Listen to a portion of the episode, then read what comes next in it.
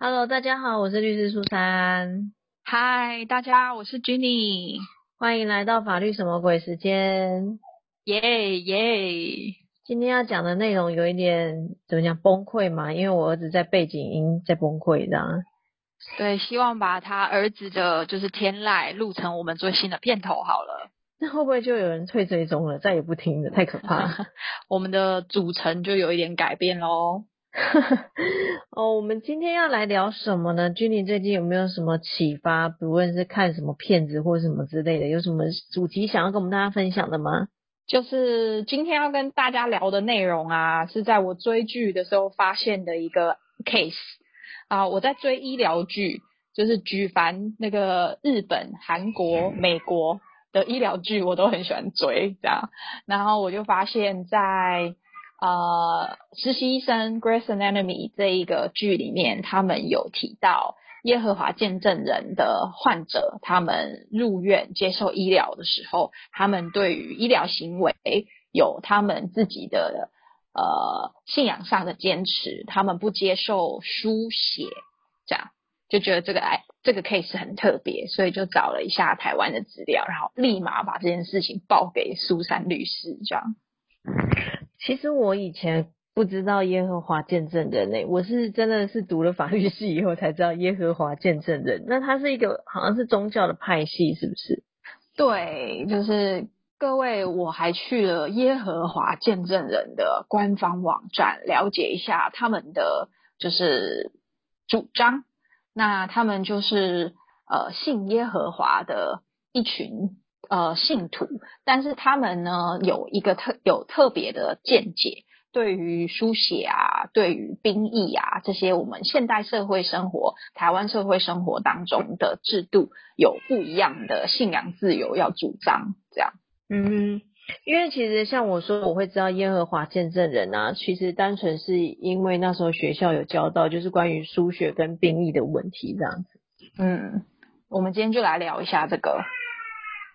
好，那所以他会关系到的输血是什么样的问题？是他们就不能接受输血吗？还是？啊，其实实际上跟大家说一下，其实有一些耶和华见证人的信徒，他们有的人在面对这些重大的生命议题的时候，也会有不一样的选择。但是今天要讲的 case 就是，呃，耶和华见证人他们在日本有一个案例，他入院接受一个重大手术的时候，希望寻求。不输血的医疗方式，那但是日本的医生还是替这位患者动手术的时候，呃，违背患者的意愿输血。那在医疗剧里面呢，是发生了紧急入院，就是车祸啊，大量失血，但是要进行治疗的时候，才发现这个患者他在身上有带着一个项链，然后。项链上面显示他是耶和华见证人。那在美国的医院，他们对于耶和华见证人信徒，他们就有特别的规定，告诉呃医生说，如果你看到这个项链，然后病患有告知他是耶和华见证人的信徒，请你不要替他输血。呃，不管是再严重的 情况，再紧急的情况也是，千万不要替他输血。那如果你对他进行医疗的时候，请采取其他的替代方式，替他做医疗。尽到说明和告知的责任，让病患知道如果不输血有的风险是什么，然后确认病患或是病患的家属所做的决定，这样子避免医疗行为啊或者是生命危害的的纠纷。嗯，因为其实主要好像是关系到他的医疗自主权啦，好，就是要尊重他的个人意愿。所以假设如果今天有一个医生他没有。没有，就是尽到了就是这些告知义务啊，或者是他就觉得，呃，就有点专断，觉得说输血就是一定要做的，其实这就会有法律问题的产生嘛。没错，好，因为在这个部分其实就是侵害到他的医疗自主权，那甚至是说之后就算你把他救活了，可是他有可能在苏醒以后，他会因为他的宗教信仰自由被你侵害到了，而且你也侵害到他一个决定的自主权利，所以他有可能会反过来请求损害赔偿哦。没错，对。那除了这个输血的部分来讲的话，其实呃，耶和华见证人这个在我们的法律里面有一个非常大的影响哦。其实甚至是说影响到我们现在后来的当兵，好，就是因为当时好像就是因为耶和华见证人的教派里面好像是有反战争、反反军，就是当兵这些东西嘛。哦，所以所以其实后来就是因为有一个人，他其实呃他就是收到兵单，他应该要去当兵，可是就是因为他这个信仰，所以他就是拒绝去当兵，所以后来就被处罚了。那处罚以后呢，那其实就是坐牢出来，原本想说好像是八年吧，还是几年，他就不会再收到那个兵单。但是什么谁知道，就是他后来因为在坐牢的这段期间，又可以假释啊，又什么缓什么一堆有的没有的，所以导致他实际上当兵的年限没有达到那么多，以至于他出来以后，他又之后没多久又再收到兵单了。对，这是这是法律程序或者是法律制度面上的状况啦。对，然后所所以他就 他就等于是说，他还是不愿意去当兵嘛。那他就再一次吗？对，那他就有可能又再一次。所以后来就是呃，他们就是有打官司，然后就是做成了是呃大法官解释四百九十号。那这个四百九十号其实读法律系学生一定都知道，它就是一个必备的一个大法官解释。然后甚至是它其实就是现在的，现在它应该还有吧？替代役的产生的由来，没错。哎，现在还有替代役吗？有有，男子汉们听好啦，替代役这件事情现在依然有。哦，对，它就是替代役的产生。所以其实我真正知道耶和华见证人这个，真的是因为我读法律系以后我才知道的。所以我以前没有认真啊，我都不知道四至四九零号是讲耶和华见证人，就是关于兵役的事情。但是我刚就是当了键盘小键盘侠，发现南韩南韩跟台湾一样，也是义务役的国家嘛。那对耶和华见证人的信徒也在南韩发生类似的状况。那南韩也是用义用替代役来呃让他的国民尽这个服兵役的义务。对于耶和华见证人的信徒，他们就还是必须服替代役。而且南韩也是最高法院做的判例。嗯哼，哈哈哈，那个听到要听到还是要当叫声，对，听到还是要当兵，他就又崩溃了。哎，他说不定到时候已经不用当兵了，好不好？所以叫他不用崩溃那么早就对了。对啊，四至四九零到他长大的时候都不知道到几号了，可能已经四至四千九了之类的。法律系学生崩溃，到底要背多少次？所以今天就是啊，发现就是我们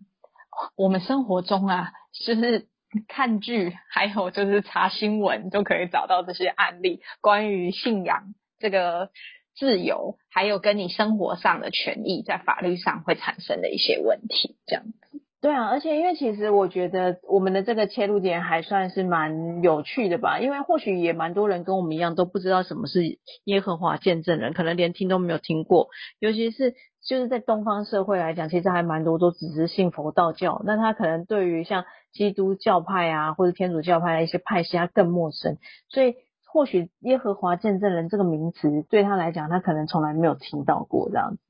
对，那我觉得很有趣的一点，因为我我当然不是耶和华见证人的信徒啦，但因为这一次要做一些些功课，因为看剧啊，然后讨论这些事情有一点兴趣，所以键盘侠就找到了耶和华见证人的网站。其实他们上面呢就解释的很详细，他们做网站，把他们的主张，然后把一些大家常常想问他们的。FAQ 常见问题都做出做出来，在他们的网站上，让大家了解他们。我想他们也是呃用公公开透明的方式，让大家知道他们的信仰。那当然就会解开很多大家对呃不了解的教派造成的误解啊，甚至。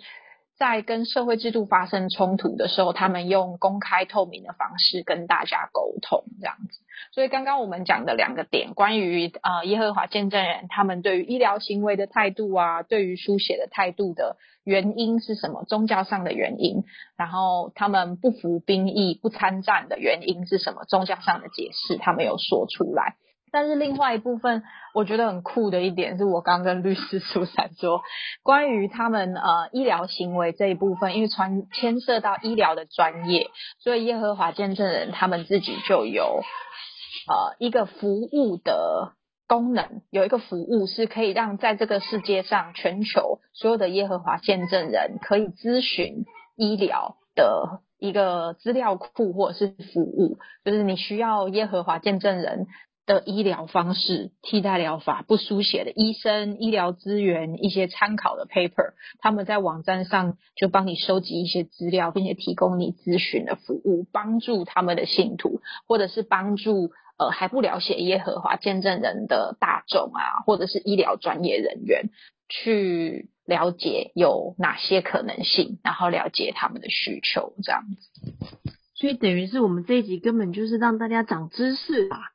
哎，我觉得真的长知识，我觉得我今天很那个就是成长了这样子。对啊，就算法律层面可能我们今天没有跟大家讲很多，但是我们突然就是对耶和华见证人好像多了很多的了解这样子。对，我觉得当然了解的是很皮毛，没错啦。但是我觉得这一份了解，我今天就是觉得是一种很开放的心情。然后去了解他，我去看他们的网站，就是非常的喜欢，就是读了一些，就是他们网站上面的内容，然后去想一想，在日常生活中，我们认为理所当然的事情，其实不是那么理所当然。去了解这些事情的结果背后的成因，然后我们大家去沟通、去理解、去认识，这样子，我觉得是一个很好的过程。自我教育、社会教育、法治教育。就就感觉就是真的是多一个收获啦，多学到了一样东西这样子。对啊，嗯，好啦，我们今天这一集就在我我们家宝宝崩溃的情况下把它录制完成的。我很佩服哎，他们说就是产后的妈妈啊，其实对小孩的呼救声是很敏感的，你还可以就是快速的与我们分享就是这些知识这样。因为我觉得这是蛮有趣的，而且就是我今天已经被他绑架一整天了，就是适时的脱离他是开心的。嗯，但是就欢迎大家，其实也可以就是多多去了解不一样的社会层面，然后去了解不一样的族群，然后也去了解法律跟社会制度在这些族群身上，然后在这些冲突当中是怎么样一起解决、一起进步的。就我们可以大家一起学习，不论是法律或者是各种各样的知识，这样子。欢迎大家投稿冷知识，对，让我们大家一起有所增长见闻，这样子。好啦，那我们今天这一集就这样子啦，那下一次再见喽，大家再会，拜拜拜。